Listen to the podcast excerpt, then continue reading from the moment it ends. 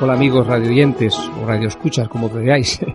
Aquí estamos continuando el tema del otro día. Decíamos que Dios, que en la antigüedad nos habló de muchas maneras, en esta modernidad, por así decir, nos ha hablado a través de Jesucristo, su Hijo. Pues bien, con Jesucristo se puede decir que continúa esta saga de una especial manifestación de Dios, pero con la grandísima novedad de que esta revelación divina pasa ahora a manos del Hijo, como apunta aquel pasaje que citaba el otro día en la carta a los Hebreos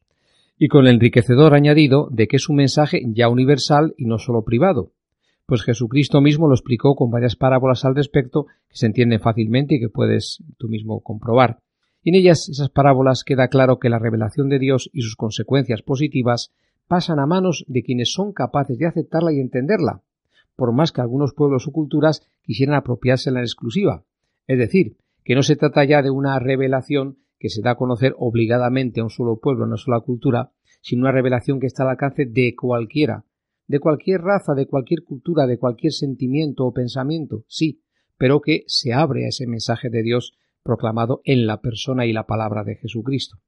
De manera que bien se puede decir que con Jesucristo se inaugura una nueva y definitiva etapa de la manifestación de lo divino, en la medida en que Dios se encarna en su criatura más afín y esta encarnación supone algo mucho mayor que transmitir a la humanidad unas meras instrucciones o normas para la vida. Pues si Dios quiso orientar a la humanidad mediante unos mandamientos como los que asimiló el pueblo judío como prescripción divina, ahora con la persona, la palabra y la vida misma de Jesucristo, está mostrándonos a todos sin excepción el camino a seguir. Es lo que adelantaron muy bien algunas viejas profecías bíblicas que manifestaban el propósito de Dios, aquel que decía lo decía el profeta Jeremías, escribiré mi ley en vuestros corazones, yo les daré un solo corazón y pondré en ellos un espíritu nuevo, quitaré de su carne el corazón de piedra y les daré un corazón de carne, que decía también Ezequiel, y que el buen Jesús de Nazaret hizo suyo al fundirse en un abrazo de eternidad con esa ley de amor mutuo y entendimiento universal que es la voluntad de Dios, marcando así con su actitud de vida el camino que han de seguir quienes pretendan descubrir a Dios y su proyecto, el que Él tiene para sus criaturas. Pues basta con que reproduzcamos su imagen de Hijo muy amado, que así le titula el Evangelio, para estar en perfecta sintonía con nuestro Creador. Y así es como el humilde y anónimo Jesús de Nazaret se convierte en ese Cristo, en ese ungido, el elegido y consagrado por Dios para que no sea un mero portador de sus mensajes como lo fueron muchos más a lo largo del tiempo y el espacio, sino su propia palabra materializada, esa palabra, voz y mandato con la que Dios lo mismo creaba, que mantenía y que orientaba la antigüedad bíblica, y que la modernidad del Evangelio se presenta ya encarnada y resumida en ese Jesucristo, que será ya para siempre y para toda la humanidad la imagen visible del Dios invisible, como dice San Pablo.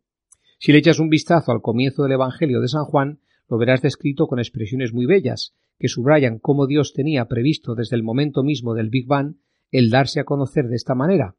y te alegrará saber que para Él no somos criaturas ni distantes ni ignoradas, y mucho menos abandonadas al azar como piensan algunos, aquellos que se sienten olvidados porque sufren, porque padecen y no encuentran consuelo, o que se sienten marginados porque creen que es Dios el que ha hecho la división en castas, en colores o en razas.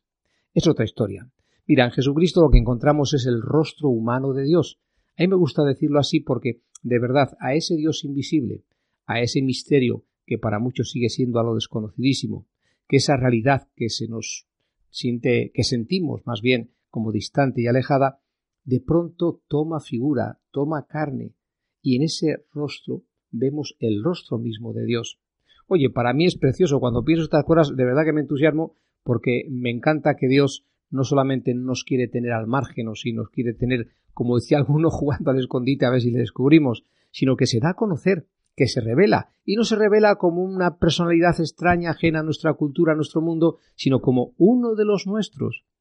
carne de nuestra carne, sangre de nuestra sangre, realidad maravillosa que toma de pronto cuerpo, materia, para que podamos captar lo divino en lo humano. Bueno, como te digo, a mí me encanta eso y ciertamente te invito a que lo profundices un poquito, no hace falta ser muy místico para comprenderlo y te sirve de ayuda en esta colección también hay un librito que se titula Mística para Torpes, en el cual se habla un poco de esto.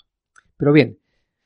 mira, voy a contarte una anécdota y es, tú ya sabes que esas personas eh, que les gusta hacer retratos y no con habilidad de artista, pintando, esculpiendo, sino eh, que les gusta hacer diseños, mm, diríamos, mentales y luego verbales, porque se piensan y luego se, se dicen. Son personas que te retratan, que les gusta decir, eh, oye, mira, eh, para mí tú eres esto. Y normalmente que escucha ese retrato que le han hecho, pues normalmente se rebota porque dice, oye, tú, que no has captado la esencia mía, que te has quedado con la apariencia. Lógico, es normal. Al final resulta una anécdota porque nos quedamos con lo que vemos, nos quedamos con las apariencias y el común de la gente que retrata a los demás, aunque solo sea con palabras, suele quedarse, no digo a medias,